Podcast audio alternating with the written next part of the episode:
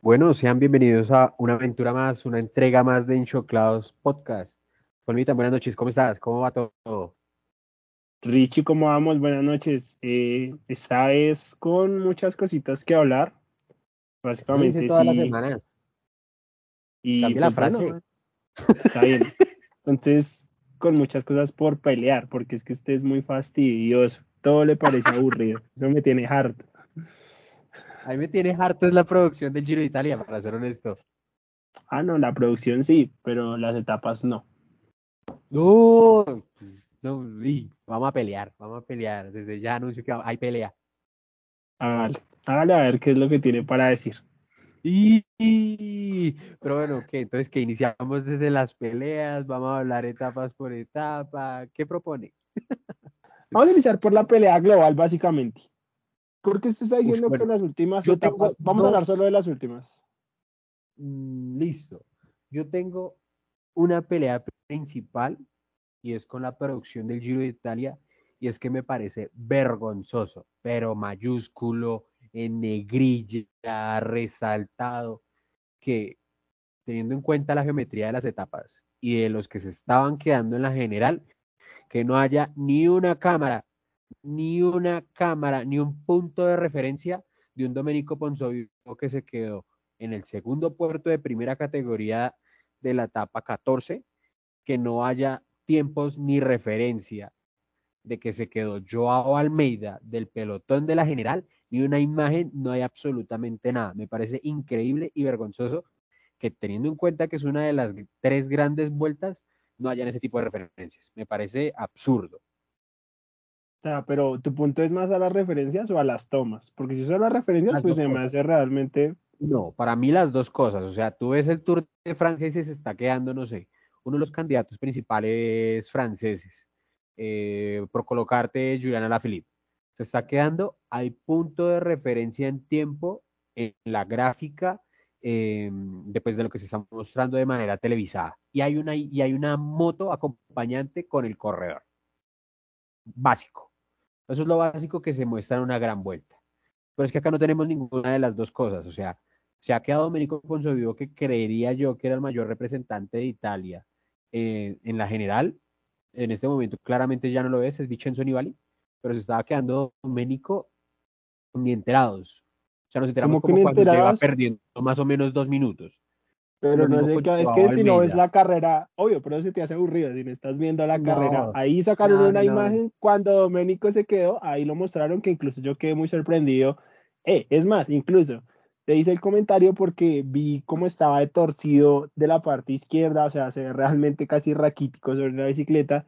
Y ahí fue donde me dijiste lo de las caídas y que el hombre casi no Cuando lleva aerodinámico por eso. dos minutos. O sea, Ahí eh, no, eh, ahí fue cuando se descolgó, ahí fue cuando se descolgó. No, pero, o sea, la imagen la muestran posteriormente a que ya se había quedado y fue como, ah, mira, habíamos grabado esto con la toma aérea del helicóptero, vamos a mostrarla en pantalla. O sea, no fue una toma en vivo, o sea, no fue algo que estaba pasando en el instante, sino fue una imagen gra- claramente grabada anteriormente, mostrada de una, de una forma posterior. O sea, Pero no fue así no lo- manejan. No, no, no, no, no, no, me digas que eso es así en todas las grandes vueltas porque te puedo asegurar que es completamente falso. Es más, No hasta no. te puedo recordar el Tour 2020, en donde se quedó Egan Bernal con Nairo Quintana. eh, eh, no recuerdo exactamente en esa etapa, eh, es- pues claramente esa etapa estaba contigo montando bicicleta, no la pude ver en vivo, pero cuando vi la repetición completa siempre hubo una cámara acompañando a, a Egan Bernal, teniendo en cuenta que pues era un corredor importante. En este caso, lo que te comento, o sea, me parece vergonzoso que la producción del Giro de Italia, o sea, se queda Joao Almeida y ¿a cuánto irá Joao Almeida? Recemos, miremos en Pro Cycling Stats, miremos en otro tipo de, de plataforma, porque es que la, el cubrimiento informativo del Giro de Italia ha sido vergonzoso. O sea, yo no tengo forma de defender la producción que está teniendo este año el Giro de Italia y no la voy a defender porque me parece absurda, me parece nefasta. Yo no la estoy defendiendo del todo, pero me parece que te estás pegando de bobadas. O sea, realmente donde he visto yo falencias es cuando no saben eh, tener un equilibrio o mostrar lo que está pasando adelante en la fuga y lo que está pasando atrás y muchas veces ponderar y darle más importancia a la general. Si no, pues se quedan a veces mucho adelante. Eso es como el único inconveniente que yo he visto. Pero ahí de que hay que las líneas de tiempo y que por qué no enfocan a Joao Almeida y que por qué no. No pueden enfocar ciclista por ciclista, Richie. Obviamente van a enfocar las cosas más importantes. El tema es eso. Se están enfocando mucho adelante y están dejando un poquito atrás el pelotón de la pelea por la general pues pareciera entonces que cargan solo dos cámaras, uno para la fuga y otro para la general. Eh, sí, yo creo que así está funcionando en, cuanto a que pareciera, porque sí, hasta donde, hasta donde entendí, sí hay varias cámaras grabando diferentes partes del pelotón, pero realmente solo están generando dos imágenes. Por eso digo, me parece absurdamente vergonzoso. No comparto la producción que ha tenido. La verdad, no la voy a defender. No me ha gustado para nada debo decir que eh, independientemente que tampoco me esté gustando el desarrollo del Giro, debo decir que la parte de, tomas y enfocamientos en, sí, enfocamientos en el, pelotón, si lo, si lo pudiera calificar de, de 1 a 10, le daría un 5, máximo un 6. No sé, hoy digamos lo que yo reprocho de pronto es que en algunas de esas tomas las motos se posicionaron mal y los carros y siento que les cortaron vientos a la, a la fuga. Eso también es un poco reprochable, pero, o sea, yo tampoco estoy diciendo que haya sido una buena producción, pero pues las cosas de las que te estás pegando ahí se me hacen pequeñices. Pues para hacer una de las tres grandes vueltas, a mí se me hace que no tiene nada que ver con que sea una pequeñez. O es como si me dijeras que la producción de la Champions League eh, está limitada de cierto tipo de aspectos de la parte audiovisual. E, este no es el caso que estés pensando, no sé, por colocar otro ejemplo de una carrera que va a comenzar en este momento, que es el Tour Colombia. Si tú me dices cómo es la producción del Tour Colombia, ahí sí te puedo asegurar que van dos, tres cámaras más o menos y que pues las cámaras no es, no es que tengan el mayor enfoque de calidad, es que estamos hablando de una de las tres grandes vueltas. Es que no estamos hablando de la carrera que se corre dando la vuelta al barrio, estamos hablando del Giro de Italia. No, yo estoy de acuerdo, estoy de acuerdo, pero te estás esperando, por ejemplo, porque no mostraron lo de Pozzovivo en tiempo real, sino una imagen eh, repetida de unos minutos antes. O sea, si estaban enfocando otro tema importante, pues, o para qué iban a enfocar a Joao Almeida si los tres que están adelante son otros. ¿Viste en algún momento Almeida? ¿Viste en algún momento las referencias de tiempo en vivo de Almeida? Porque Almeida, siempre estuvo a 10 segundos me parecía muy importante. Y no, y no llegó a 10, a 10 segundos, no señor. No le miento al público, llegó a un minuto la última etapa, eh, la última etapa que pudo correr en el Giro de Italia. La última etapa sí, pero, llegó a 14 segundos. de Italia que te llegó a 14 segundos a ti, pero la producción finalmente confirmó que llegó a un minuto a meta. Yo no estoy hablando de la última etapa, pero llegó a 14 segundos la etapa. la última etapa que corrió. Por eso lo dejé muy en claro, empático. La última etapa que corrió Joao Almeida en el Giro de Italia no hubo ninguna referencia y es un corredor que hasta ese momento a mí me parecía todavía muy importante en la general, que era el que posiblemente podía hacer mejor la lo que se va a correr en el domingo y no hubo referencias exactas de lo que estaba sucediendo y no habían tomas de ese corredor y no habían tiempos de ese corredor. Sí, pero digamos, por ejemplo, Richard Carapaz, ¿qué? Digamos, cuando se quedó Hindley, automáticamente hubo una toma. No sé si lo viste. Una toma que no nos dejaba ver si realmente había sido un fallo mecánico, una avería mecánica, una caída. Ok, ok, ok. Sí, hay, hay, hay falencias, pero no sé, siento que estás ahí sulfurándote innecesariamente. No, pues ah, creo que sí es una crítica que realmente sí se tiene que hacer de este Giro de Italia. Porque me ¿Tienes agua? ¿Tienes, ¿Tienes agua sobre la mesa? Me, preocupa tu estado de salud en este momento. Llora, sí, llora. Bueno, eso en cuanto a, filmación, ok, eso. Eh, digamos que tienes razón, te a dar la razón. Los, los argumentos que has dado y el genio con el que lo has dicho me parece que es de una persona molesta. Ahora, el espectáculo como tal, el ciclismo Ush, bueno, te podría decir que las etapas de alta montaña han sido buenas, no han sido las mejores. Em, creo que sí podría resaltar por ahí dos etapas muy buenas de, montaña, de lo contrario no. Y creo que las etapas llanas sí sería hora de que se replantearan el formato de una etapa llana, lo digo porque son cinco horas entre 5 y 4 horas, que sí hay un gran desgaste importante de los corredores porque se va una alta velocidad. Sin embargo, no sé, creería que tendrían que empezar a mirar como mayores puntos bonificados dentro de los sectores, un punto con mayor relevancia para sumar puntos para la maglia Chicamino o algo diferente, porque es que realmente me parecen unas etapas demasiado hartas para intentar ver. Que las veo, sí las veo, algunas que creo que ha habido como, no, sí, ah, creo que hubo una etapa en general que yo dije, no, realmente ya no soporto ver este tipo de espectáculo, no la voy a ver y no la vi, porque creo que ya eh, juegan mucho con, con la paciencia del televidente. Creo que en este caso no es tanto por, por la propuesta de los corredores, porque como bien te digo, se van unas velocidades demasiado altas, pero por, por colocarte un ejemplo, una etapa de 11 con 203 kilómetros de longitud, una etapa que fue la que dije, no, yo no voy a ver esa etapa porque no, me nace verla, solo dos puntos de sprint bonificados, eh, esperar a que llegue el sprint masivo al final para ver una emoción de 50 metros, realmente me parece que no es el espectáculo que intentaría llegar a buscar nuevos adeptos al ciclismo. Se me hacen unas etapas demasiado aburridas. Demasiado. Voy a hacer las siguientes preguntas. Voy a hacer las siguientes preguntas. ¿Qué tal te pareció la etapa en la que ganó Santi?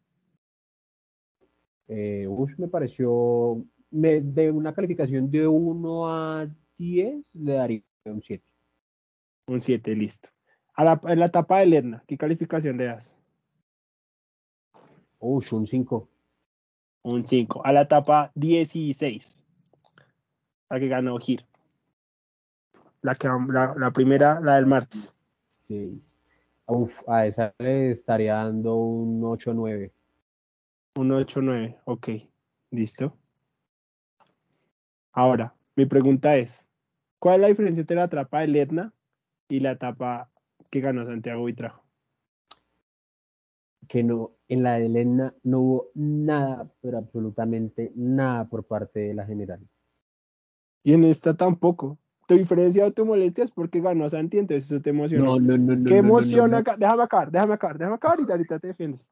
¿Qué emociona? El tema que emociona es cuando uno tiene un corredor, y no estoy hablando necesariamente que sea colombiano, sino tiene un corredor de los afectos que le interesa que gane o que se posicione, cuando ese corredor se mueve, a ti te gusta la etapa, más allá de que pase alrededor. Hablando acá de Colombia, obviamente acá somos muy apasionados por el ciclismo, no, es muy difícil verlo sin camiseta, muy poca gente lo hace. Entonces, un giro en el que no está ninguno de los corredores que pelean la general, se vuelve aburrido, porque la etapa de Santi fue tan buena y por eso, y en que me di cuenta en que todos los canales de, de YouTube que hablan sobre la etapa estuvieron mucho más llenos ese día. ¿Por qué? Porque ganó un colombiano, porque participó un hombre que es de nosotros. Si estuviera López en, la, en este momento en la carrera, las etapas serían mucho más buenas y la gente estaría pendiente. Pero como no hay nadie así cercano, salvo Richard, que está quieto, entonces la gente está un poco desinteresada porque no hay un corredor propio que les interese. Y eso es lo que te está pasando a ti. Ahora, en las etapas, y lo segundo, con esto termino, con esto cierro para que te defiendas. Lo segundo, creo que te estás convirtiendo en un ciclista que le gusta montar bici, andar en bici, pero no ver ciclismo, como pasa con mucha gente, por ejemplo, que le gusta el fútbol, que le gusta jugar, pero le va a ver a si un partido. Así pasa contigo. La etapa de hoy fue buenísima. La competencia que hubo entre el pelotón quemando todos sus hombres los sprinters versus los cuatro fugados a partir del paso del, del el puerto que había, ahorita no recuerdo cuál era el puerto que había, el como comenzaron a hacer esos estudios de tiempo tratando de recortar al máximo cada kilómetro y no le podían recortar la fuga, esa lucha fue tremenda y fue muy emocionante ver cómo iban rotando corredores, iban quedando literal sembrados al lado de la pista, el de que al final llegó como con uno nada más, el grupo además llegó con uno y Gabriel llegó ahí con Richese únicamente. Se cortó Juan P. López, bueno, al final pues se cortó eh, Jai Hindley, o sea, fue una etapa buenísima de, mucho, de mucha tensión, de mucha velocidad, donde todos los equipos pusieron toda la leña al asador para tratar de cazar la fuga. Incluso al final, faltando unos kilómetros, sabiendo que no les llegaban porque ya faltaban, tenían que recortar alrededor de 12, 12 segundos kilómetro para poderles llegar. Ninguno soltó. y apretaron durísimo. Y esta vez, por ejemplo, la fuga no hizo lo de las pasadas que se quedaron mirándose las caras, sino sprintaron y al final terminó ahí ganando el hombre del, del Alpes. Pero fue una etapa muy buena, tanto desde la fuga como desde la etapa, desde la parte de atrás. No sé tú qué esperas de una etapa llana y no entiendo por qué no te gusta una etapa como la de hoy. Pues primero me parece algo vergonzoso que me digas que me gustó la etapa de Santiago porque realmente fue por un colombiano teniendo en cuenta que creo que de todas las personas que ves que ven ciclismo, creo que soy la única persona que apoya más a los extranjeros que a los latinos. Dos, de la general en la etapa de Lenda, ¿quién se descolgó en el Lenda? ¿Y de esta quién se descolgó? O todos, llegaron cogidos de la mano. ¿Y de la Santi quién se descolgó? Llegaron solo tres y Landa perdió cinco segundos al final. Y de esos también llegaron.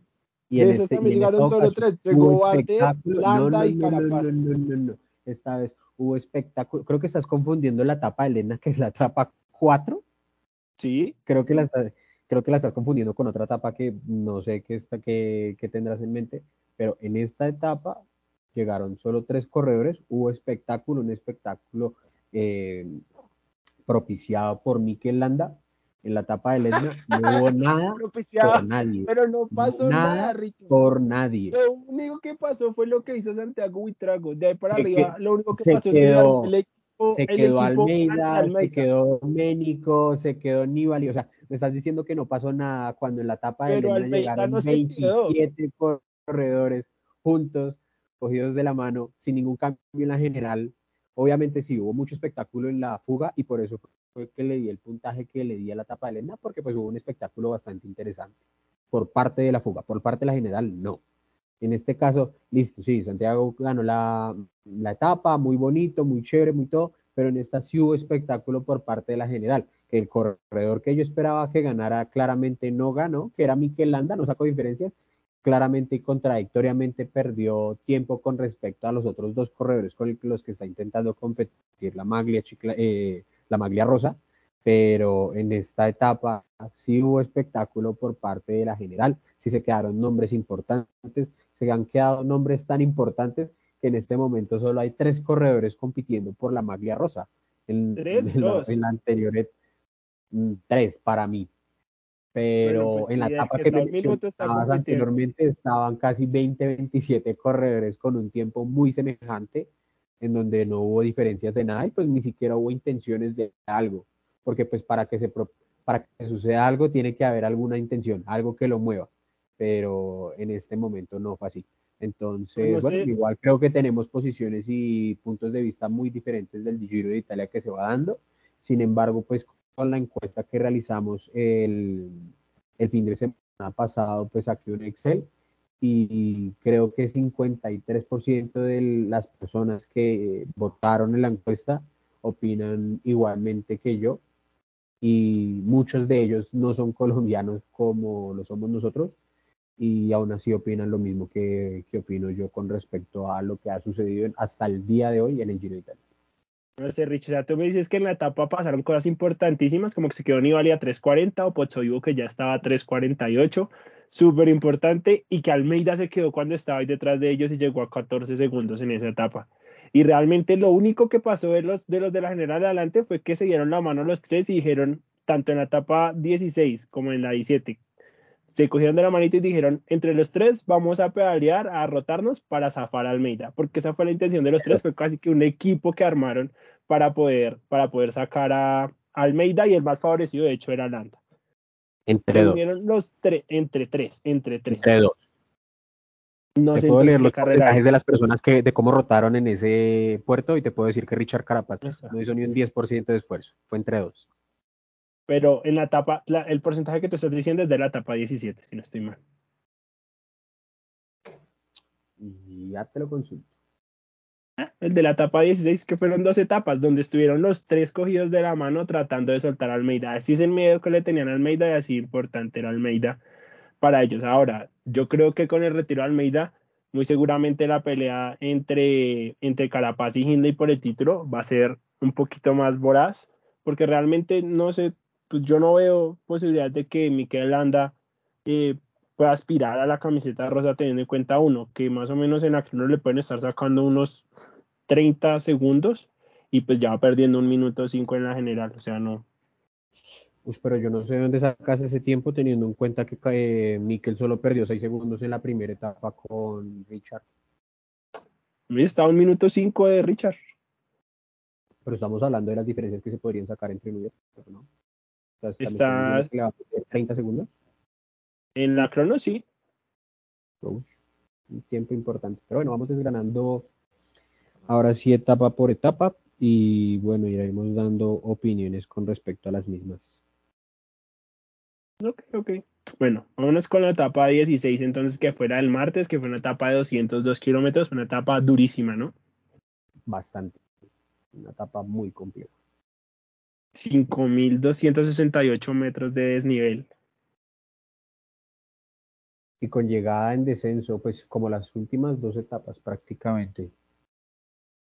Correcto, esta etapa a mí, una de las primeritas cosas que me impresionó fue cuando el Bahrein comenzó a poner ritmo, porque creo que el Bahrein era el equipo que estaba hasta esta semana quieto, o sea, nadie había visto el Bahrein, incluso pues yo lo había dado casi que por, ¿cómo decirlo? No por muerto, porque, no porque estaban bien, estaban segundos en la clasificación, tenían a dos hombres adelante, pero me refiero más como que no les interesaba poner hombres, ¿sí? O sea, como, como que se estaban haciendo de la vista gorda y realmente creo que lo que hicieron fue guardarse para esta tercera semana y ahí pusieron la carne en el asador porque ahorita es donde han empezado a poner los hombres a moverse realmente y por eso es que ahorita están liderando la, la clasificación de, de equipos. Eh, creo que hasta esta semana empezaron a, mover a sus corredores porque acá me, sorprendió mucho, por ejemplo, la imagen de, de Santi al inicio del puerto poniendo ritmo, después, si no estoy mal, estuvo Pulse, después estuvo Pello y ya se quedó solo Holanda adelante.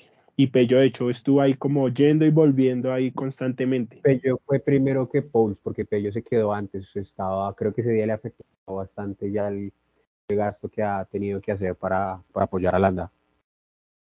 No, Pello se quedó, fue en la etapa 17, Richie, no en la 16. ¿Será que lo estoy confundiendo?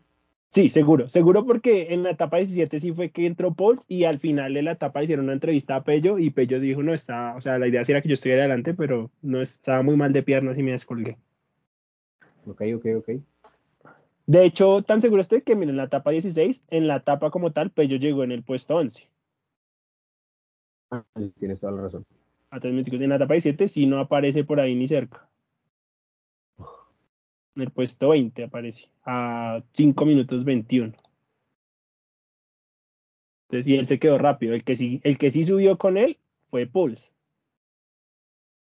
Pero esa es la etapa de 17, tenemos el brinco para allá. Estamos hablando de la etapa 16. Entonces, eso fue como lo más importante en cuanto a la general. Y creo que fue el, el Bahrein el que terminó dinamitando la carrera porque una vez el Bahrein se puso adelante, el Ineos, eh, Richard quedó solo, el Ineos se desbarató por completo. Entonces, en la etapa 16, todos quedamos con la sensación de, uy, Richard va a sufrir esta semana increíble porque no va a tener equipo. Pues digamos que en teoría es algo que ya se venía viendo desde etapas anteriores, como la etapa en donde el Bora puso toda la carne en el asador. Sin embargo, pues uno tiende a pensar como, bueno, es algo que tiene que llegar a solventar Richard Creo que lo que más me llegaría a preocupar en ese instante es que tenga alguna avería mecánica, alguna falla o que no pueda llegar a recibir algún habituallamiento, porque no va a tener en ese momento a alguien que lo respalde directamente. Caso contrario, pues de los otros corredores que en esos momentos podría decirse que cruciales están acompañados al menos por un corredor. Y obviamente pues las partes finales sí están prácticamente solos porque la batalla sí ha sido ahí de tres, y pues hasta esa etapa, hasta la etapa 17, un cuarto mm, contendor al título, eh, viéndolos a 10, 15 segundos de, distancia. Pero digamos que sí lo que me llegaría a preocupar en este caso de Carapaz es, es eso, o sea, que lo dejen solo y que pues que la carrera prácticamente ya esté lanzada y que tenga algún fallo mecánico, que no le entre bien los cambios, que se pinche, que bueno, que pueda suceder algún, cualquier situación y pues claramente si la carrera está lanzada, esas son cosas de carrera y creería que no van a levantar el pie para esperarlo y luego sí continuar con un ataque. Sí, tal cual, tal cual. Lo otro importante o el otro que se movió fuerte ese día eh, fue Nibali, que en una parte atacó en la subida al final y trató de irse en la bajada. Sí, en el segundo descenso trató de irse. De primera montaña. Pero bueno, creo que es una gran iniciativa por parte de Nibali, teniendo en cuenta que creería que está entre los mejores bajadores actuales todavía del, ciclismo. Hace unos descensos absurdos, creo que tiene el récord de descenso como con 115 kilómetros por hora en descenso, pero hace unos descensos bastante, bastante buenos. Sin embargo, pues creía que igualmente también era algo apresurado, teniendo en cuenta que aún después de hacer ese descenso lo acompañaba posteriormente un puerto de primera categoría nuevamente. Pero yo escuché, bueno, escuché de parte de Johan Broinel diciendo que el hombre había frenado en la bajada, por eso les había sacado tiempo, porque eh, eh, eh, ese fue el momento en que se cayó, se cayó Pochoido, tu, tu dolor. Entonces, en ese momento, Nibali, pues apenas le avisaron que Pochoido se había caído, como que según dice él, pues, son muy amigos y parece que ahí él levantó el pie del acelerador para no sacarle tiempo a, a Domenico y como que no acelerar el pelotón. Sí, no, no, no sé si sea totalmente confirmado, pero pues eso fue lo que se dijo. Si es así, pues creo que un acto de caballerosidad, pues para hombres que ya están al final de sus carreras, creo que una tapita así no, no vale más que, el compañerismo. Sí, sí, sí, muy de acuerdo. Y bueno, un final de etapa en donde vemos todavía que el Intermarché tiene bastantes galones, una etapa más, una etapa más al, a las vitrinas, una etapa ganada por Jan Hirt eh, y posteriormente una nueva unificación al sprint de Hidley. Pero, pero antes de eso de la fuga hay algo también muy importante de resaltar y es que en la fuga se metieron Chicone y Bowman porque es importante nombrarlos a ellos dos porque habían dos puertos de primera categoría en juego y pues están peleando por la camiseta de los puntos. Bowman con todo, la verdad con todo, peleó esos dos puertos y se llevó los puntos, así que casi que sentenció la, la camiseta de puntos ese día porque se salió con 167 puntos en esa etapa 16, ganándose los dos puertos de primera. Mira que eso me sorprende es que a esas disputas de las últimas etapas de alta montaña no haya podido, quizás por el desgaste que, que ha llevado en el Giro de Italia, eh, entrar Diego Rosa. No, no, Diego Rosa no, y eso que esa fuga de la etapa de 6, si no estoy mal, era como de 27 personas. Sí, sí, sí, en una de las etapas, no recuerdo exactamente en qué etapa lo intentó, estuvo ahí, pero pues el ritmo que estaban colocando fue tan fuerte que en algún momento ya se empezó a descolgar y todavía no habían atravesado uno de los primeros puertos. A eso, a eso voy, teniendo en cuenta que pues era el que llevaba la etapa, en la, la maglia azurra hasta comenzar la tercera, hasta casi finalizar la segunda semana y comenzar la tercera, eh, y que pues todavía tenía bastantes posibilidades con, con, el puntaje que tenía, pues claramente deja también el visualiza el desgaste que, es, que ha tenido este, este Giro de Italia. Correcto. Y ahí adelante, pues la pelea así tal cual fue entre Aresman y eh, que al final Hirt creo que lo mandó, lo soltó con mucha, mucha fuerza. La primera sí, la primera victoria de, de este checo en grandes vueltas. Y ya el hombre tiene como 31 años, si mal no estoy.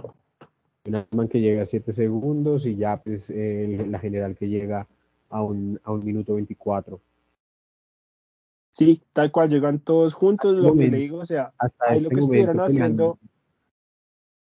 Perdón. Dime, dime. Ahí lo que estuvieron haciendo en esa etapa fue distanciar a Almeida entre los tres. Se unieron los tres a rotarse para distanciar a Almeida, ni siquiera se atacaron. Pero mira que ese distanciamiento del que hablan siempre de Almeida se me hace que es muy similar a lo que le sucede a Remco cuando hay grandes esfuerzos. ¿Por qué hago la comparativa? Es porque le sacan una distancia de 15 segundos con un ataque y luego se quedan a esa distancia. No habían, o sea, no empezaban a sacar ni más diferencias ni menos diferencias. Y pues digamos que se me hace que en ese tipo de situaciones, si tienes a los corredores a, solo unos cuantos segundos, sería que también te hace falta como corredor el poder sufrir para, para estar en esa guerra ahí adelante. No, sé pues si era por las condiciones de COVID de, de Almeida, pero pues sí se me hace algo extraño es que en todas las etapas que vimos que quedó, realmente se quedó unos cuantos segundos, pues hasta la etapa 17, ¿no? Se quedaba unos cuantos segundos y posteriormente pues las distancias que le sacaban sus contendientes no eran no eran mayores. O sea, era una distancia que, se, se mantenían. Es que mi comentario no es para Almeida, lo que estás diciendo es cierto. A mí lo que realmente me parece, o sea, entiendo que es una estrategia de carrera, pero no, no sé, no me, no me deja de parecer del todo competitivo. Es que se hayan unido los tres, es que era muy evidente cuando Jay Hindley, por ejemplo, salía y se abría un poquito de la carretera y miraba para atrás, como decirle a los otros, hey, ahí lo seguimos teniendo, apretemos, apretemos, y se rotaban para tirar con tal de seguirle abriendo hueco a Almeida, que Almeida se defendió total, como tú estás diciendo, con con garra, con, más que con garra, él mantiene sus números, con inteligencia, diría yo. Eh, lo, lo, increíble es ver tres de la general, casi que parecían un equipo, o sea, parecía, parecía como que Hindley y, Landa querían pasar ahí la hoja de vida a Lineos, o, o, no sé cómo verlo, pero me pareció increíble, y no solo en esa etapa, sino en la etapa 18, en la 17, perdón. Sí, total, creería yo que en ese tipo de casos, que es algo que le peleamos normalmente al Movistar cuando está corriendo Vuelta a España es que si eh, se hace algún corte y el líder está adelante, el que tiene que jalar prácticamente que es el líder. Si tú estás peleando por la maglia, por la maglia del líder y en este momento pues está Carapaz, yo no le voy a dar ningún relevo a Carapaz, que Carapaz jale. Y más si ya le, la idea, esa es la idea de empujarle el equipo, no pasar a tirarle, sino, vea, lo dejé sin equipo, defiéndase, no venga, yo lo llevo. Y ahora tú dices que hay que Miquel anda grandes ataques y todo eso. En la etapa 17 tal vez se movió un poco más, pero en la etapa 16 sí hizo ataques, pero ataques muy tímidos, ataques como arranconazos, ahí se cogió, como metió ritmo, más que, o sea, fue más un, tema de meter ritmo porque, porque no hubo ataques, o sea, y, y, lo entiendo en cierta parte, o sea, no lo critico del todo, en el caso de Landa, porque obviamente Landa sabía que después venía un, un, un llanito antes de la llegada, en la etapa 17 sobre todo, entonces él sabía que no podía descolgar a los otros porque si se iban juntos le abrían más hueco a, Almeida que él solo yendo en el llano. Entonces le convenía que fueran los tres, pero igual, o sea, los ataques fueron muy tímidos, por no decir que más fueron un acelerón de ritmo que otra cosa. Y de hecho, la pelea de Landa en la etapa 17, perdón, perdón, perdón, perdón, y la etapa en la etapa 17, el ataque de Landa o la pelea de Landa fue porque no le pasaron a tirar y ya estaban distanciando a Almeida y porque no pasaban a rotar para seguir, seguir, seguir abriéndole hueco a Almeida. O sea, realmente todo estaba enfocado el trabajo de los tres en sacar a Almeida. Pues para mí realmente no es que sean ataques tímidos, sino que es lo que hay. Y aún teniendo en cuenta eso, pues estamos hablando de que el puerto de primera categoría aún así lo subieron a una media de vatios de 6.2 vatios kilo, que no es que hayan subido a una velocidad algo menor. Sin embargo, creo que ese tipo de ataques que ha realizado Landa hasta el día de hoy, vamos a ver a quién le pasa factura en la etapa 20. Porque yo no he visto ningún ataque de ritmo, aguantar esos cambios de ritmo y que no te afecte al cuerpo, estoy muy convencido de que la estrategia del, del Bahrein ha estado cobijada realmente para esta tercera semana. Eh, eh, creo que en números no se han visto los resultados que esperan y pues claramente todavía no tienen la rosa. Sin embargo, dejo como acotación acá y muy entre comillas de lo que ya sucedió en un 2018 que veíamos a un Simon Yates, absoluto campeón del Giro de Italia, hasta una etapa tal cual como esta y posteriormente perdería el Giro. Entonces sí dejo muy clara esa acotación de que creo que en algún momento esos ataques y esa propuesta que está haciendo el Bahrein va a funcionar y va a caer alguien importante de esos tres y no va a ser Landa. Pero no sé, primero no sé cuáles ataques dices, o sea, yo, yo no he visto ningún ataque, entonces de ninguno de los tres, no estoy hablando de Landa. Entonces, pues no veo qué factura les puede pasar ir a ritmo. Eh, segundo, segundo, no, no entiendo por qué dices aún no se ha puesto la rosa, o sea, está a un minuto, no, no entiendo en qué, en qué parte ves tú que les va a sacar el un minuto más lo de la crono. Pero bueno, lo dejo a, los datos, sin, sin ofender, los datos que está sacando con respecto a la contrarreloj mm, no sé si es que los está sacando de la contrarreloj que hizo Richard Carapaz en el Ecuador para ganar la maglia del campeón de Ecuador, pero en la etapa 2 de este Giro de Italia, Richard Carapaz solo le sacó 6 segundos a Miquel Landa en esa etapa. Estamos hablando que esta etapa, la etapa 21, tiene el doble de longitud con un puerto de cuarta categoría que realmente no veo en dónde, pero absolutamente en dónde le va a sacar la diferencia de 30 segundos. Porque es Hablando que directamente con números. Pues que con números es que también hay que ver el trazado, el, la, contrarreloj, de la segunda etapa parecía más un criterium. Eso no era una contrarreloj, sino era un curveo y contracurveo constante en el que tenían que estar haciendo aceleraciones.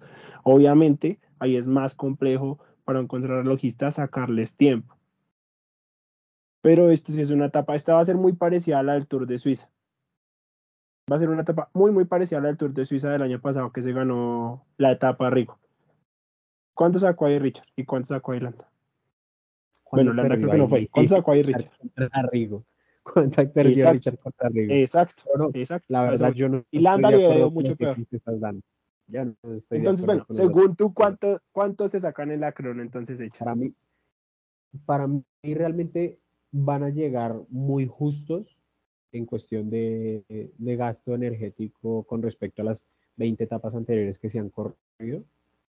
Pero yo no veo, o sea, no le veo que se saquen más de 15 segundos de diferencia entre uno y otro. O sea, Creería que podría llegar a ser mejor por ahí unos 10 segundos. O sea, entre los tres van a dar 15 segundos de diferencia. Sí. Los tres van a estar en 15. No, no, yo tampoco entiendo tú dónde estás sacando eso. Pero bueno, me parece que tu landismo está pasando ya al optimismo. Pues mi landismo me dio un informe de ciclismo hace unos años, entonces creo que soy muy consciente de lo que de lo que estoy viendo y bueno, pues ya las etapas venideras me darán la razón o no. Vamos a ver qué pasa, vamos a ver qué pasa, pero yo no estoy diciendo que el Landa lo esté haciendo mal, pero pues yo no veo que pueda llegar a la roja, la verdad, a la roja, a la rosa. Y bueno, ya posteriormente entramos a una etapa 17, una etapa donde otra vez vuelve y sale Matthew Van Der Poel, eh, con intención de intentar ganar la etapa. Realmente en algún momento llegué a pensar que sí la iba a ganar, al verlo en la fuga y posteriormente subiendo los puertos como lo estaba subiendo, me recordó mucho a la, en el Tour del año pasado, en la etapa del Mont Ventoux, cuando se tuvo que hacer el doble trazado por el Mont Ventoux y que posteriormente se llevó la etapa.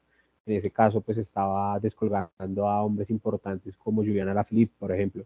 Entonces, bueno, finalmente no se le dio, se la, se la llevó por parte de la etapa Santiago Vitrago de una manera. Espera, ahí, ahí, hago un pequeño paréntesis y para mí ahí estuvo el error. Yo también siento que él se acordó mucho de Van Aert, comenzó a subir muy duro y escalando. Él no es Van Aert, o sea, no, no tiene el nivel de Van Aert escalando. Siento que inició el puerto pensando que era un repecho corto y se reventó. Uno de esos dos. Me parece que no fue muy buena la estrategia de haber, soldado, de haber soltado al inicio del puerto al Embrace, porque si, si se hubieran ido juntos, de pronto entre los dos se hubieran podido llegar eh, más arriba al puerto y no así tal cual el riendazo que lo mandó y un, par de kilómetros más arriba atrás la pasó o la alcanzó y lo soltó el Embrace. Pero mira que, o sea, esa comparativa que me dices que realmente no es Van no sé hasta qué punto llega a ser cierta, es porque Van der Poel sprinta bien y Van Aert sprinta bien. Van Aert es un excelente contrarrelojero. Van der Poel no estoy diciendo, no voy a decir que es un excelente contrarrelojero, pero sí puedo decir que quedó segundo en, el, en etapa 2 de Giro de Italia y que pudo defender a solo 16 segundos la contrarreloj y la maglia del, del año pasado del Tour de Francia eh, contra también grandes contendientes y por eso mismo cuando empezó a hacer la escalada de este puerto de primera categoría y pues que descuelga a su rival. Creo que el descolgarlo lo hace es porque su naturaleza no le gusta subir con nadie. Creo que es un corredor bastante batallador, pero creo que pues decir que no es Banar, teniendo en cuenta que pelean todos desde niños, creo que no, pues no Pues bueno, creo, creo que tu genio no.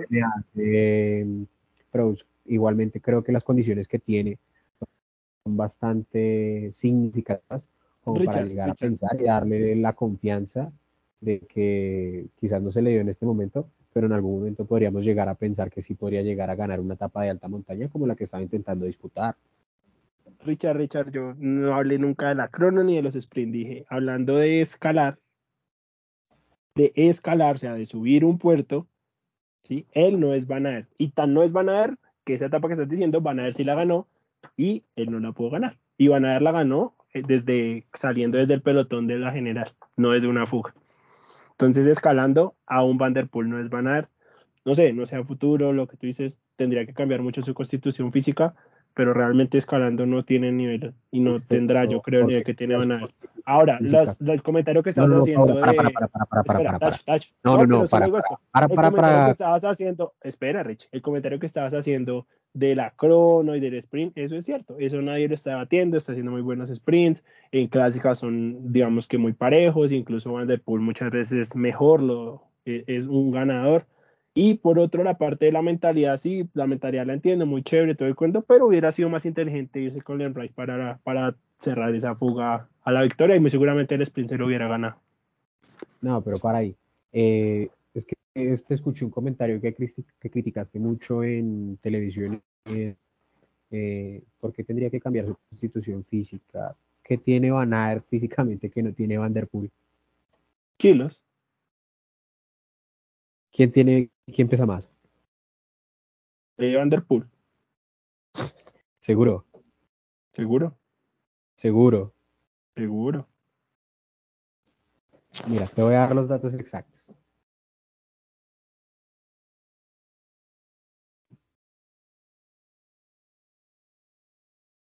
Un minuto de silencio un poco largo para la audiencia. El punto es que vamos a ver Mientras tú buscas los datos. Se ve que Vanderpool pesa 75 eh, kilos y Van Aert pesa 78 kilos. ¿Qué tiene que cambiar? O sea, y te lo digo, y te lo digo de manera em, reflexiva, es porque me, recordaste mucho el comentario que criticamos ese mismo día en la transmisión de, del Giro de Italia. Y es que hubo un comentario suelto, no voy a decir de quién, de qué periodista, el cual pues decía que para, que para correr ese tipo de, de carreras se tiene que, bajar unos cuantos kilos para poder llegar a hacer cosas interesantes en la montaña. Y creo que en ese sentido, una tal Van Enemic Van Bluiten ha podido cambiar ese tipo de mentalidad, no al pelotón profesional, porque es una, una, mujer bastante delgada y bastante ligera, pero pues entrenando bastantes años acá en Colombia ha enseñado a los corredores colombianos que no tenemos que ser los más ligeros del mundo para poder llegar a ganar una gran carrera. Y creo que Wout Van ha mostrado, como tú lo decías anteriormente, que pues eh, no necesariamente tienes que pesar 60, 60 kilos como, como Egan Bernal o 58 como Nairo Quintana para poder ganar una etapa de alta montaña. Pues en este caso te estoy mostrando que pesa 3 kilos más que Matthew Van Der Poel como para no llegar a pensar que podía llegar a intentarlo, ¿no? Primero, ese no es el peso de Van Aert del Tour. Y segundo, lo que estás diciendo está totalmente salido de contexto. Lo que dijo el, el, el narrador de, del canal pues, que está dando el giro fue muy diferente a lo que yo estoy diciendo. Yo estoy diciendo un tema que es un cambio de composición física, como le tocó, por ejemplo, hacer a, a Joao Almeida para poder competir una gran vuelta. Él hicieron un total cambio de constitución desde la dieta, el entrenamiento, la proteína, todo se lo cambiaron para que pudiera llegar acá fino a competir una gran vuelta. Así que claramente la potencia que él maneja en el ciclocross la tiene que modificar. Es tan así, tan el cambio de composición y, tan incoherente lo que acabas de decir, que incluso el mismo Van Aert antes del tour lo que hace es perder masa muscular para poder estar más fino porque la temporada de ciclocross sale, salió muy, muy ¿cómo decirlo? Muy, muy fornido, ¿sí? Los músculos le crecieron bastante y ese peso no le permitía, pues, subir de, con los vatios deseados. Con los vatios no, con, la, con, el vatio kilo deseado. Así que yo estoy hablando de un cambio de composición corporal, no, como le dijo el narrador de que él tenía que adelgazar. Eso es muy diferente. Pero es que no estoy nada de acuerdo, es porque entonces como Miguel Indurain ganó Tours. O sea, yo creo que también tenemos que despejar un poco como esa mirada de el tener que pensar que tenemos que ser bastante ligeros, que tenemos que ser, dirían algunos, raquíticos para poder llegar a ganar una gran vuelta. Y, pues digamos que no, no, es que te esté especulando la información que te estoy dando en este momento, sino estoy hablando que el Indurain eh, en el promedio de pesaje con el que ganó sus cinco tours con el Movistar de manera consecutiva desde el 91 hasta el 96, tenía un peso promedio de 79 kilos.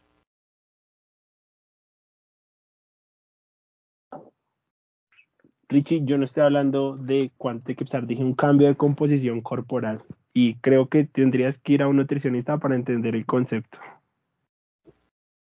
Te la dejo ahí. Yo igual, te la dejo ahí. El punto es, el punto es que actualmente Matthew Van no es Van a escalando.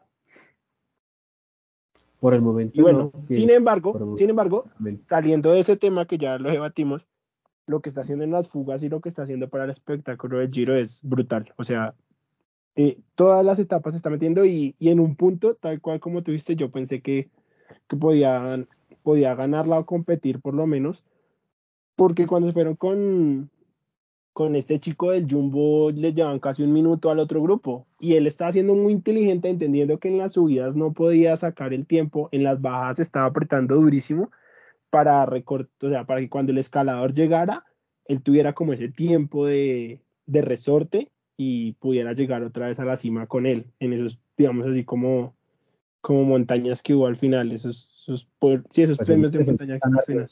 Unos descensos tan arriesgados que prácticamente también muy trago en uno de esos descensos se cae y tiene que volver a conectar con esa fuga. Y también en uno de esos descensos, ¿viste la habilidad con la que manejó la bicicleta? Con una tranquilidad que estuvo a pues punto de salirse, hizo como un derrape y la acomodó de nuevo, pero con mucha solidez. Yo quedé impresionado.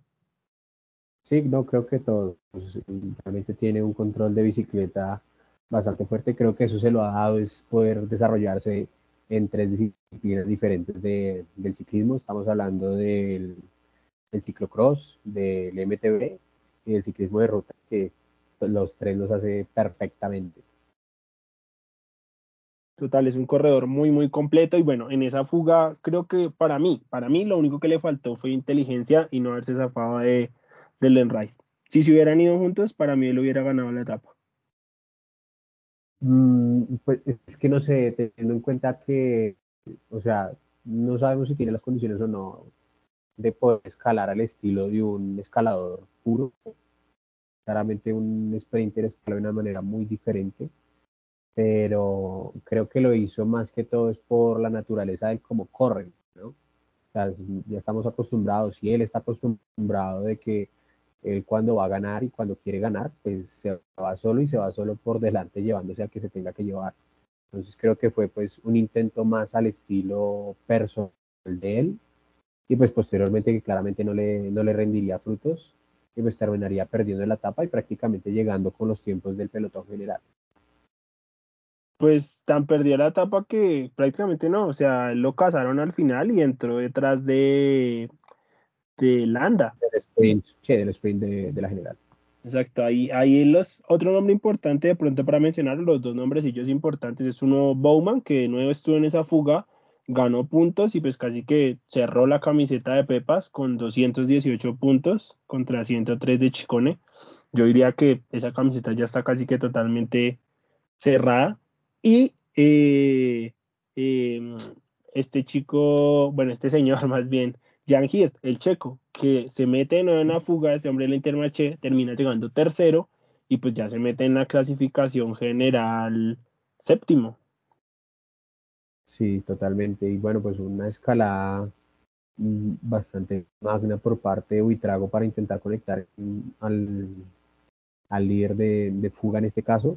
Posteriormente, creo que muy sobrado por parte de eh, apuntarse jersey 500 metros antes de empezar el descenso, posteriormente atacar y, bueno, llevarse, llevarse la tapa. Pero para mí ahí estuvo el tema, ¿no? Para mí no fue sobrado. El tema es que se venía el descenso, pues obviamente el, el, huequito que le abrieran al final de la subida tenía que mantenerlo y pues toda esa aerodinámica a ese nivel. Entonces, pues si bajaba con el jersey abierto, pues iba a perder aerodinámica y obviamente lo frenaba. Entonces él se frenó, él, se cerró, fue el jersey antes de atacar para poder bajar tranquilo de una. O sea, el huequito que sacaron ese sprint, bajar de una tope y tener el jersey ya cerrado para, pues para no tener inconvenientes de aerodinámica en la bajada. por eso no, se me dice que haya sido como eso. Totalmente de acuerdo, pero pues que, te lleguen a ti a, a, rueda y que veas que el que te llega se está apuntando el jersey descolgado de manos, eh, que lo, que lo veas prácticamente como no esté cansado, porque supondría yo que estaba también jugando con a lo poker face de que mírame que acabo de llegar y que no, que estoy entero. Pero bueno, eh, no, ahí yo, ¿sabes yo que quería llegar a realizar y pues igualmente atacó, le funcionó, sacó una distancia de 8 segundos en ese sprint y posteriormente sacó una distancia aún mayor en el descenso y los de pecho, los pechos que tenía que subir para llegar a meta. ¿Sabes? Yo que quiero resaltar, eh, más allá de todo lo que se ha hablado alrededor de Santi, el Bahrein. El Bahrein me pareció que ese día se notó que es un equipo tan estratégico y estructurado, o sea, que no dejan cabo suelto, que me pareció increíble a mí que Santi dice en la entrevista que le pregunta al, director del equipo, venga, voy bien de piernas, ¿puedo atacar? Él le da la autorización pero ojo que no se quedaron solo con la autorización. Los que iban adelante en ese momento, ¿quiénes eran? Eran Lem Rice y, y Vanderpool. ¿Viste alguno de los carros con ellos? ¿Viste el carro del Jumbo adelante o algo así? Mm, pues, dile la organización. Sí, pero el Jumbo había un carro al lado del corredor. No, la verdad no, o sea, si, lo, si estaba por ahí, lo que te comenté, la organización. No había, no, había. Ahora, no, no permite, no. En una parte, en una gran parte de la subida estaba el carro del Bahrein al lado de Santi y el, el, director del Bahrein desde el carro dándole indicaciones a Santi. No sé si viste esa, esa parte de la subida. Fue increíble Pero... acompañando en la subida y dando instrucciones. Y se me hace que ahí el equipo ganó debido de decir, bueno, es un corredor joven, venga, yo me voy al lado y muy seguramente le iban diciendo cómo coger la curva, baje un piñón, suba un piñón, apriete acá, ojo que ya le va a llegar, lo tiene a tanto. Y esa información da ahí al lado suyo desde el carro, más que desde un pinganillo, creo que tiene mucho más valor y estar ahí al lado de la carretera apretándolo, dándole ánimo, eh, también ese juego mental, creo que ahí ganó el Bahrein puntillos que de pronto le faltaron al Jumbo a otros equipos de estar adelante. Y no creo que haya sido un tema de organización, porque esa escena subiendo con el carro ahí al lado dándole instrucciones y el hombre dándole ánimo está muy clarita.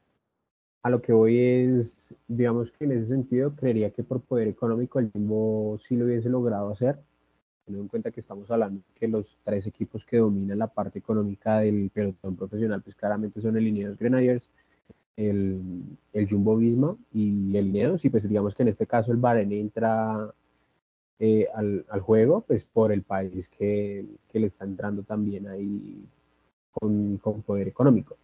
Eh, quizás el Alpecin eh, no entra, pues no tiene como la capacidad de llevar pues un gran staff. No digo porque sea un mal equipo, realmente creo que es de los mejores equipos que hay a nivel mundial actualmente. Sin embargo, teniendo en cuenta que todavía no es World Tour, eh, pues tienen algunas limitaciones económicas para poder llegar a ejercer. estamos hablando de que tienen un límite de más o menos 10 millones de dólares para poder ejecutar todo su, toda su operación a nivel anual.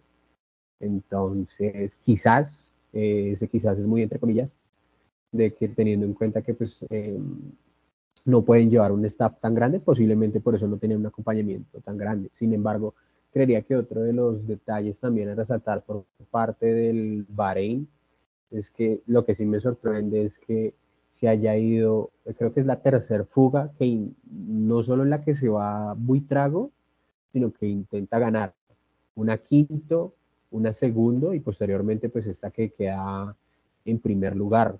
Entonces, teniendo en cuenta el gasto que ha hecho en esas etapas, prácticamente que me sorprendió primero que todo verlo en esta fuga y claramente pues volver a verlo ahí adelante y que la ganara, creo que también habla de lo, del excelente corredor que es. No, y más hablando de una tercera semana, o sea, si fuera que llega con piernas brutal. Y lo que te digo de, no es tanto criticar a Jumbo a otros equipos, sino al contrario, es un puntico ahí a favor que no tenían la necesidad del Bahrein de hacer, pero creo que suma mucho y, y el, Que esté compitiendo ahí adelante eh, tres fugas y aparte, como decíamos en la etapa 16, estar tirando del pelotón. Y muy seguramente también creo yo que en las dos etapas de montaña que vienen le van a pedir un aporte al equipo. No creo que vaya a estar más en fugas, creo que ya su objetivo de ganar eh, una etapa, digamos que lo obtuvo, tuvo el permiso del equipo, así que ahorita creo que va a estar dedicado a ser uno de los hombres importantes en la montaña, como ya lo ha sido Pello, como apareció Pulse de la nada en esta etapa y como termina, creo que terminará también siendo un papel importante el de Santi. Sí, total. Creo que ya se acabó el, la intención de etapas por parte de Buitrago.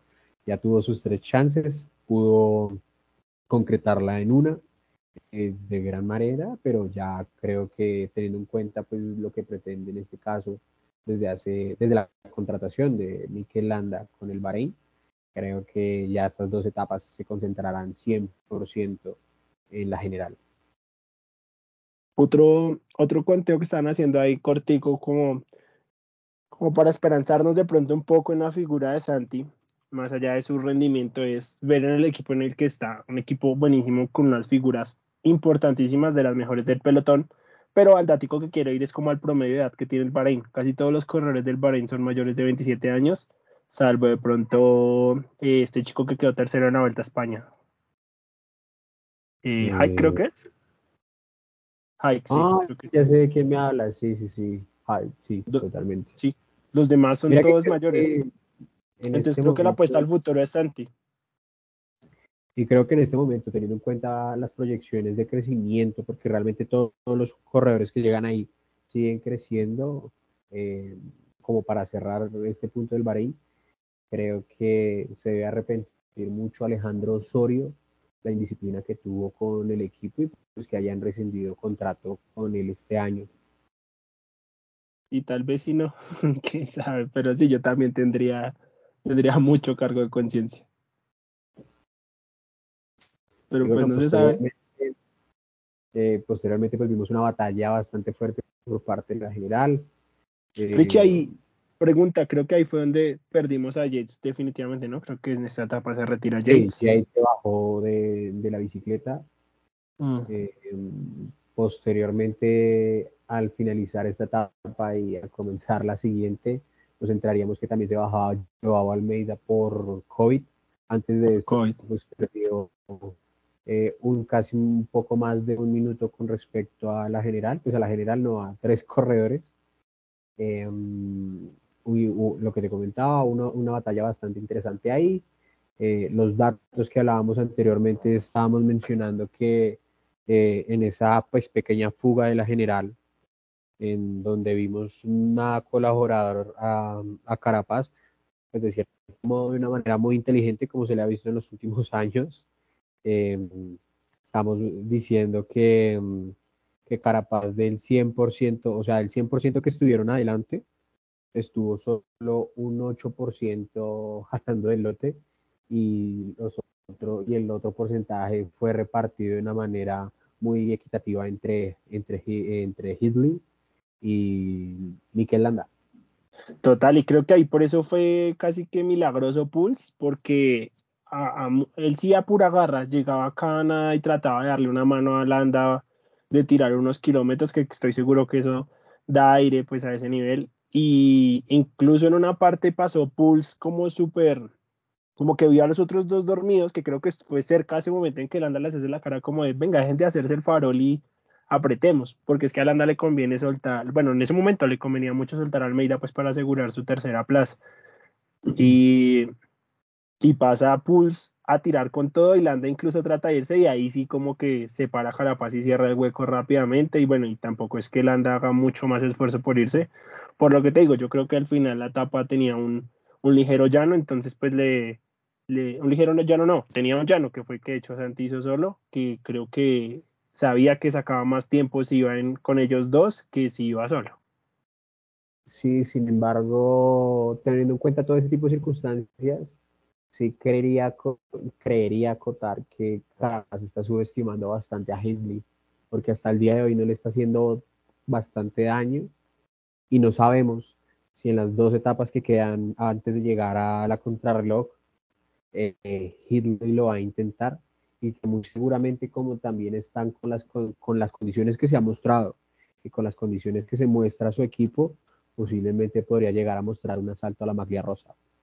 Pues mira que yo el vainazo se lo tengo es para otro lado, o sea, para mí el que está subestimando es Hindley a Carapaz, porque realmente yo siento, yo, yo, que Carapaz va al límite, o sea, Carapaz va con lo que tiene y va ahí apretando. El que para mí va sobrado es Hindley y me da como un poco de mal genio que no actúe y no se mueve y no, o sea, no busque ganar la etapa cuando yo creo que él tiene las piernas, sobre todo viendo cómo él sprinta y le gana a Carapaz. Entonces, pues, yo siento, o sea, mi leñazo va es para, para mí el que está quieto y está, o sea, está infravalorando al otro es Hindley. Ok, no, a mí todo lo contrario, me da la sensación es que Carapaz lo está subestimando mucho. Mm, no sabemos si, si va a intentar en algún momento Carapaz eh, intentar asaltar eh, el podio o, algo así por el estilo para sacar unas diferencias significativas antes de la etapa 21, pero creería que lo tiene que hacer más que por, por necesidad, es por tranquilidad la maglia rosa ¿Por qué lo digo? Porque no puedes esperar a que en la etapa 21 no tengas un pinchazo o una avería mecánica y eso no te haga perder algunos segundos bastante valiosos. Creo que ya lo vimos el año pasado con la contrarreloj que ganó Filippo Gana, que aún ganándola tuvo una avería mecánica y luego tuvo que volver a recuperar esos segundos que ya había ganado con respecto al, al segundo corredor para intentar llevarse esa etapa creo que el segundo era Cabaña, y Cabaña casualmente al final de la etapa se fue en una curva y tampoco por eso le pudo ganar a, a, Pipo. Sí, pero creo que no hay que dejar un, pues, algo tan importante tan al azar, sino creo, creo que hay que asegurarlo un poquitico antes. Posiblemente creería que, que ese asalto a la maglia se daría en la etapa 20 Uy, Richie, me hiciste acordar, pequeño paréntesis, un pipo que si no estoy mal la otra semana va a intentar romper el récord de la hora. Eso hay que estar ahí pendiente. Vamos a ver, oye, y esta semana se rompió el, récord de la hora femenino. Ah, sí, sí, no sabía, buen dato. 49 ¿Quién lo rompió? Por hora. Uy, no, me corchas, no lo tendremos como dato el domingo. La verdad no, no recuerdo el nombre de, la mujer. y un dato no menor, estuvo a 150 metros de récord de Laura que en algún momento hizo un tal Eddie Merckx. Uy, qué nivel de potencia en esas piernas. Bueno, y volviendo al, tema de la tapa, eh, yo no sé, Richie, o sea, yo no, no quiero ser aguafiestas. Primero que todo aclarar, y no sé si estés de acuerdo conmigo, que este es el peor Richard que yo he visto desde que tengo uso de razón en una gran vuelta. O sea, nunca había visto un Richard tan defensivo y estático. Más que Dicho esto, diría la segunda palabra que, comentas. ¿Qué usé? Estático. Y dicho eso, para mí, creo que Richard pierde este, este Giro de Italia. Yo voy, voy a decir una frase que posiblemente sí me puede acarrear malísimos comentarios. Malestares. uy, sí, total. Creo que por eso no comparto en el podcast cuál es mi red social personal y afortunado yo en este caso, porque si voy a decir algún comentario bastante fuerte, y es que si, si Richard sigue corriendo de esta manera el Giro de Italia, para mí, personalmente para mí, no merece ganar el Giro de Italia.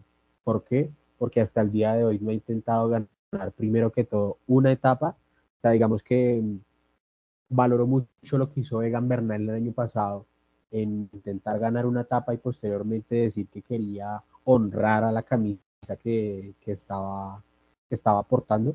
Creo que la maglia del líder se tiene que, honrar y hasta el día de hoy, pues Richard sí no la lleva la cantidad de días que la llevó Juan P. López, pero no ha hecho menor intento por, por honrar tan bella camisa que lleva. Entonces, me encanta como corredor Richard Carapaz, eh, pero creo que es un Richard Carapaz que corre en el Ineos pero que en este momento está corriendo con mentalidad de Movistar. Sí, o sea, es un Richard desconocido para mí. Es la primera vez que yo lo veo corriendo así. Y es tan así que yo creo que más allá de si gana el Giro o no, lo cierto es que a nivel mundial, obviamente en, Colombia, en Ecuador, posiblemente o muy seguramente no, pero creo que a nivel mundial sí pierde mucha fanática. Sí, total, no, casualmente estaba leyendo y bueno, escucho uno de estos envíos que se hacen eh, en Twitter por periodistas ecuatorianos y en Carchi ya se está preparando una gran fiesta en dado caso que, que Carapaz lleve la, la maglia de campeón del Giro y que realmente se piensa que la va a llevar. Yo no estaría tan seguro aún, creía que es muy prematuro para que preparen algo así, independientemente del corredorazo que sea Carapaz, o sea, estamos hablando de que es en este momento el campeón del, de la medalla de oro de los Olímpicos. Es de uno de los mejores escaladores del, mundo y de la actualidad, pero sin embargo, como tú bien lo mencionas, a mí es un estilo del correr de Carapaz eh, que normalmente discutimos a los europeos, pero que pues digámoslo que entre comillas está corriendo muy a lo europeo, pero no, me gusta este Richard Carapaz que, que ha venido a, a, correr este Giro de Italia hasta el día de hoy. Tal cual, Richie. Pasamos entonces, cerramos con la etapa, la gran etapa de hoy. Sí, yo la verdad no tengo nada por comentar, coméntalo tú realmente. no, pues lo que te digo, fue una etapa muy, en, principio muy tranquila, en la que se fue la fuga. Eh, una etapa magna, una etapa solemne.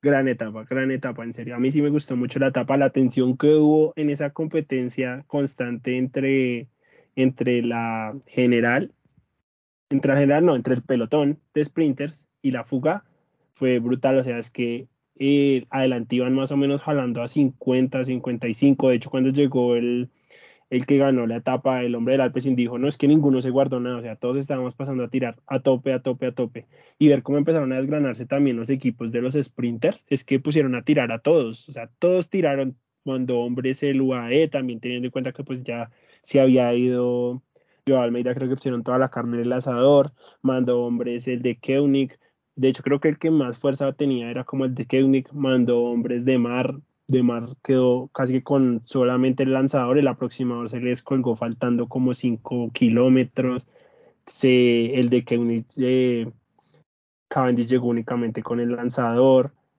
Rich ese fue el que me dolió en la etapa a mí de corazón porque muy seguramente esta era la, la, última etapa, muy seguramente no, esta era la última etapa de Riches en un giro y me hubiera encantado verlo o siendo lanzado por Gaviria, sobre todo eso, me hubiera gustado intentar, no sé, que intentara ganar una etapa, verlo sprintando una etapa lanzado por Gaviria o que le hubiera hecho el lanzador y que se hubieran despedido, hubiera sido muy bonito que se hubiera despedido el giro con una victoria, sea como lanzador o como o como embalador, pero pues bueno, al final no se dio, no se dieron las cosas y, y, creo que todos lo intentaron, todos, es que todos los equipos pusieron hombres adelante para, para llevar el sprint, el Israel también puso, puso corredores, pero es que la fuga iba a un ritmo brutal y también creo que los desfavoreció mucho que al final había muchas, mucha curva y contracurva, entonces obviamente para cuatro pasarles mucho más rápido que para todo un pelotón y después volverse a organizar para tirar y es que el ritmo era tal que los llevaban en fila y en una parte se dieron cuenta que con llevándolos en fila no los podían coger, terminaron poniéndose de a dos a tirar. De a dos por... Pero creería que esa situación que se dio también es teniendo en cuenta que habían dos corredores bastante importantes eh, con una muy buena condición de contrarrelojeros como era Magnus Cornelsen y Eduardo Affini sí, pues, correcto. Si te dabas cuenta, había una velocidad eh, como, como crucero en donde solo se veían eh, 3, 4 kilómetros de diferencia, pero pues 3, 4 kilómetros de diferencia de velocidad, teniendo en cuenta las velocidades en ese momento que iban eh, ejerciendo y que prácticamente esperaron a tenerlos a 10 kilómetros de meta para bajar un poco más de un minuto de diferencia. Eh, creo que también fueron bastante permisivos y no acortaron esa distancia, una distancia a una, en una distancia prudente, ¿no? Era para que los, hubieran, los hubiesen cazado unos 15 kilómetros antes de meta y pues llegar con la tranquilidad y las piernas frescas para poder hacer el sprint, pero prácticamente que estaban llegando al límite como la etapa anterior llana, que tuvieron que darles casa los últimos kilómetros de igual forma y posteriormente pues como llegaron tan reventados por el tipo de gasto que se tuvo que hacer en el pelotón, pues prácticamente eh, los que tenían algo de gas para hacer al final pudieron intentar algo, pero pues en este caso claramente la situación no fue la misma. Entonces creo que fue más por un descuido en este sentido, pues de la situación que se prestó ahí, de que se descolgara gente eh, importante del top ten del, pelotón y el lote, pues fue prácticamente por lo mismo es que a mí realmente me gustó mucho la etapa porque a mí realmente me gustan mucho las cronos por equipo. Y para mí esta, esta etapa fue una crono por equipos en donde el, equipo del pelotón estaba metiendo todo para alcanzar al equipo de los fugados. Es que la forma en que se estaban rotando parecía una crono en bici de ruta. Y lo que tú dices efectivamente, o sea, todo ese, eso se desenvolvió en, digamos que en el puerto de cuarta categoría, que estaba más o menos como a a 70 creo de, meta, más o menos, me parece que era. Y ahí está, ahí estaban a un minuto algo la fuga, o sea, estaba realmente controlada. No sé en ese momento por qué se relajó tanto el pelotón y cuando se dieron cuenta les habían metido más de cinco minutos. Entonces ahí comenzaron a apretar y tan, tan de, digamos, tan repentino fue que en esa subida estaba mal ubicado Juan P. López y el que terminó viéndose damnificado ahí fue Juan P. López, que se quedó cortado el pelotón. Y el trek, no sé si viste, eso también me pareció muy bueno, o sea, le dio emoción a la etapa para mí. Cuando se quedó Juan P. López, todo el trek, todos los que estaban en el pelotón delante se frenaron, todos, pues que literal se frenaron y se fueron a cuidar a Juan P. Y estaba todo el trek tirando el segundo, bueno, del segundo pelotón que iba detrás de, del que estaba persiguiendo a los fugados y estaba el Trek metiendo con toda, se nota que tienen o le dan mucha importancia a que Juanpe se mantenga en ese top 10 porque pusieron a todo el equipo, absolutamente todo, a tirarle a Juanpe. Pues no solo que se mantenga en ese top 10, sino que en este momento es el mejor ubicado como joven. Pero pues bueno, ya creo que también es un respaldo que le dan cuando ya no tiene la rosa. Me hubiese gustado que le hubiesen dado ese respaldo cuando pues en su momento tenía la rosa y la podía llegar a proteger, aunque sea unos días más. Sí, pero, o sea, en eso estamos de acuerdo los dos, pero pues el hecho de que se lo ahorita también me parece muy, muy valioso que haya dejado todo el equipo para tirar. Sí, totalmente pero igual, que haya cuidado al corredor. ¿Cómo sería el ritmo de los de adelante? Que cuando se puso todo el track a tirar, a tirar estaban como a un minuto más o menos y terminó llegando creo que a 2.36, si no estoy mal, del pelotón, el pobre López. Entonces, Ah, pues es que, pues, no sé, una cosa es cuando estás con solo, en este caso diríamos que seis corredores atrás, haciendo un gasto, y pues si te das cuenta en la parte de adelante era como que el Jumbo manda un corredor, el Israel manda un corredor, el Ineos manda un corredor, eh, o sea, el, el Grupama manda un corredor, o sea, cada, cada escuadra mandaba un corredor y pues le sacaban su mayor provecho y luego quedaba descartado y descolgado del pelotón general Caso contrario, que pues en el otro sentido es, pasa un corredor, aguanta, intenta aguantar 10, 15 kilómetros a full gas, te quedas, luego el siguiente y así sucesivamente, pues claramente era como, diría yo, intentar salvar los muebles en esta situación. sí, no, obvio, estaban intentando salvar los muebles, pero esa premura fue lo emocionante. llegar a perder. Sí, sí, pero esa, esa premura y esa tensión para mí fue muy emocionante. A mí sí me gustó mucho la etapa. Y un detallito antes que quería preguntarte es lo que acabas de decir. Quien heredó la camiseta blanca fue Juan P. López, pero con lo que perdió, más lo que ha hecho Santi estas etapas, Santi está a 5-0-5. ¿Crees que le dé para quedarse con la maglia blanca o no? La verdad, la verdad, siendo honesto, no. Y no digo porque no tenga las condiciones, sino porque estamos llegando a un momento en donde, o sea, las dos etapas que vienen de alta montaña son etapas en donde Mikel y el Bahrein van a necesitar bastante de buitrago y pues digamos que en ese sentido, incluyendo el factor de desgaste que ha tenido saliendo en busca de las etapas en la fuga y pues en lo que va a tener que hacer, creería que aunque esté tan cerca de la maglia, eh, no lo harán a menos que vean en algún momento que todavía no ha jalado en el lote, no sé, muy trago y pues que posteriormente se empiece a quedar López, ahí ya pues uno diría como que bueno, pues se está quedando este man, podríamos llegar a apostar por esta camisa también aparte de la, de la victoria por equipos. Pero en una primera instancia sí diría con certeza de que Buitrago no va a disputar esa maglia. Sí, estamos de acuerdo, estamos de acuerdo. Para mí, él ahorita tiene que estar devoto y juicioso al equipo. Que dicho dijo que Landa era su compañero de cuarta, así que estoy seguro que ahorita él debe estar enfocado en, en ayudarle en lo que queda en estos días, que ayuda si va a necesitar Landa. Sí, yo en eso estoy de acuerdo, pero pues. Si estuviera ahí, yo, yo, dormiría abrazado con Landa. pero bueno, no estamos hablando de tu orientación sexual, sino de ciclismo. Ahí podría dormir tranquilo. y listo, cerramos. Yo creo que el tema del Giro viene dos etapas importantísimas. A Richie creo que la que más le gusta es la penúltima, la 20. Es que no es que me guste, sino que se me hace que es una etapa absurdamente complicada. O sea, para mí realmente aquí va a suceder la debacle que le sucedió a Yates y le va a suceder a alguno de los tres corredores. Espero que no le suceda a Mikel, pero sí creo que va a suceder cosas muy interesantes en la etapa 20. Para mí, esta sí la, la etapa reina del Giro de Italia. No, para mí, para mí sí todo se va a definir en la crono, pero esperemos, bueno, esperemos qué pasa, pero para mí sí todo se va a quedar en, la crono. Esperemos que no. yo creo que es lo que va a pasar. Pero bueno, eh, que efectivamente estoy de acuerdo contigo, esperemos que no. Yo sí quiero ver al menos un ataque de alguno de los tres. Uno, de Richard, no, de, de, los tres, no, de Richard, ya es hora que ataque Richard.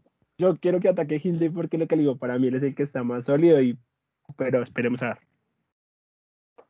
Porque ya con todo esto me empiezo a creer que le está haciendo unos guiños al Movistar a que él se irá allá porque no desconozco a Carapaz.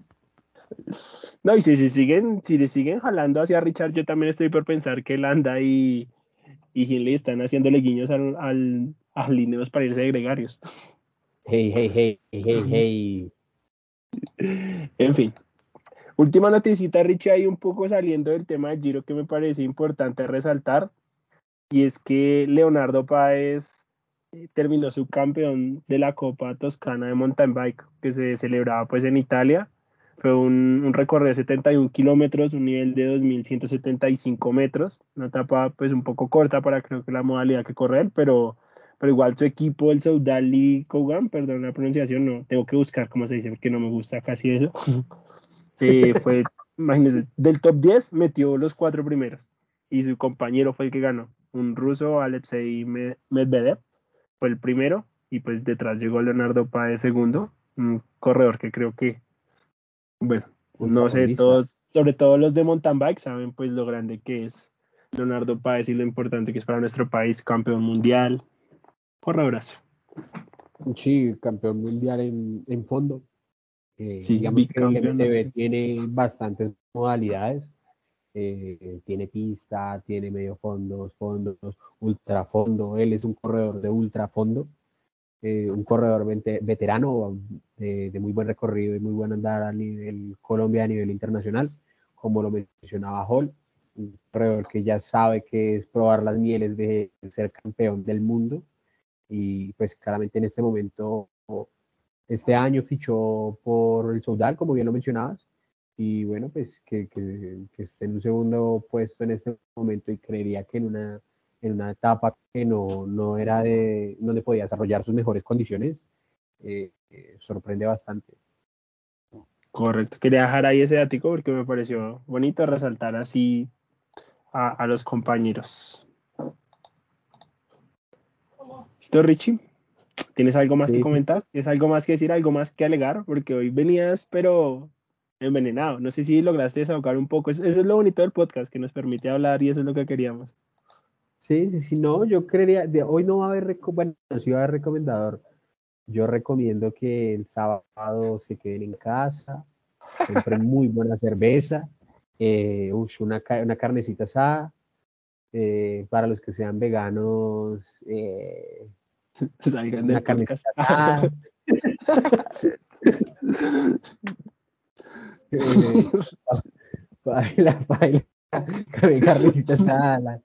la, cerveza no se puede manchar por allá con, no sé, es que no conozco platos de veganos, pero bueno, el caso es, la, para mí la mejor etapa del Giro de Italia se corre este sábado y posteriormente hay que calentar motores para, para la final de Champions.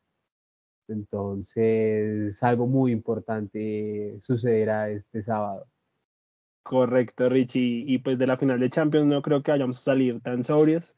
Entonces realmente habría que esperar al día domingo para ver juiciosos la etapa final del Giro y pues ver cómo termina esta. Así que este fin de semana lo que les, lo que les recomendamos es quédense en casa, pásenla bien y disfruten del buen deporte que vamos a tener para cerrar esta semana. Y los que están en Colombia, ir a votar.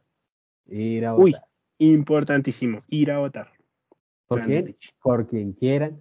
Y, si, si sobrios han elegido gobiernos repugnantes, yo creo que ellos podrían ir y no lo harían tan mal. máximo anulan el voto.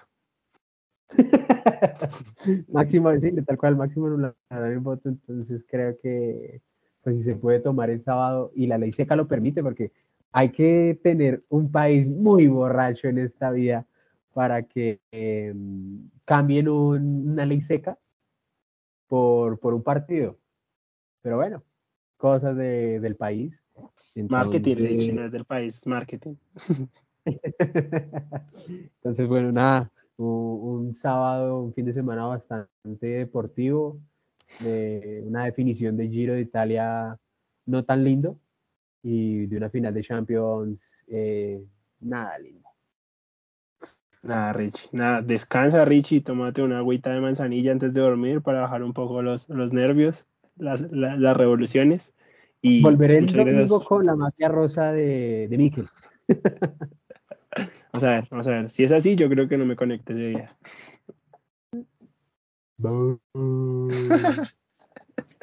Un abrazo, Richie. Un abrazo a todos nuestros oyentes. Y recuerden, muchachos, sigan enchoclados.